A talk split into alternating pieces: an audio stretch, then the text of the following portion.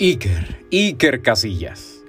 Uno de los más grandes porteros de la historia ha puesto punto final a su emblemática trayectoria. Sí, Iker dijo adiós a las canchas recientemente. Y lo vamos a extrañar. ¿Y cómo no? Pocos jugadores alcanzan el grado de leyenda como él. Destinado a ganarlo todo, desde niño, desde joven. No tenía ni la mayoría de edad y ya era campeón de Europa sub-16 a los 18 se convirtió en el portero más joven en debutar en España y a los 19 ganó la Champions League. Sí, a los 19. ¿Tú qué hacías a los 19 años? ¿Te acuerdas?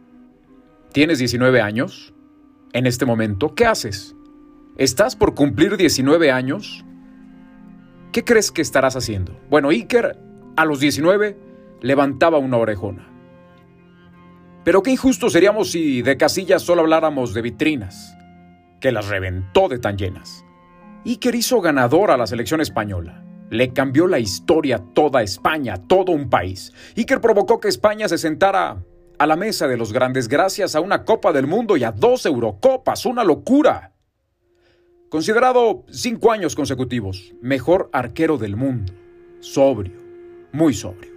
La única ocasión que rompió el molde, digámoslo así, fue cuando besó a Sara Carbonero, ¿se acuerdan? Ante millones de televidentes. Un tipo distinto, siempre de manga corta y hasta con guantes para cuatro dedos, sí.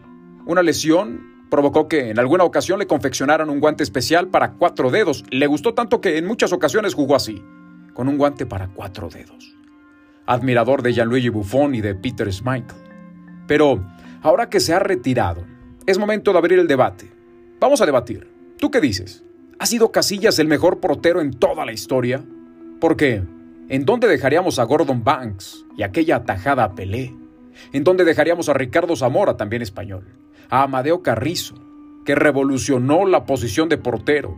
A Ovaldo Fillol, a Neri Pumpido, a Walter Senga, a Schumacher, a Jean-Marie Paf, a Dino Sof o al brasileño Gilmar. ¿Dónde dejamos? ¿O en qué mesa sentaríamos al, a los cinco veces mundialistas Tota Carvajal y Gianluigi Buffon? ¿Dónde colocaríamos a los que por ello se paga un boleto, o se pagaba en todo caso, como Chilabert, como Campos, como Higuita? Locos, verdaderos locos en el buen sentido de la palabra, distintos, exóticos, coloridos. Y sobre todo, ¿dónde dejaríamos a Lev Yashin, mítico cancerbero ruso? único portero en ganar un balón de oro y considerado el mejor guardameta del siglo XX por la Federación de Historia y Estadística de la FIFA. El único ganador en la historia del balón de oro, Lev Yashin. Bueno, el retiro de Iker Casillas entonces nos obliga a revisar la historia. hay que desempolvarla para analizar si el ex jugador del Real Madrid es uno del mundo. Top 3, top 5, top 10 de todos los tiempos. ¿Ustedes qué dicen? Debatamos juntos. Súbele y escucha.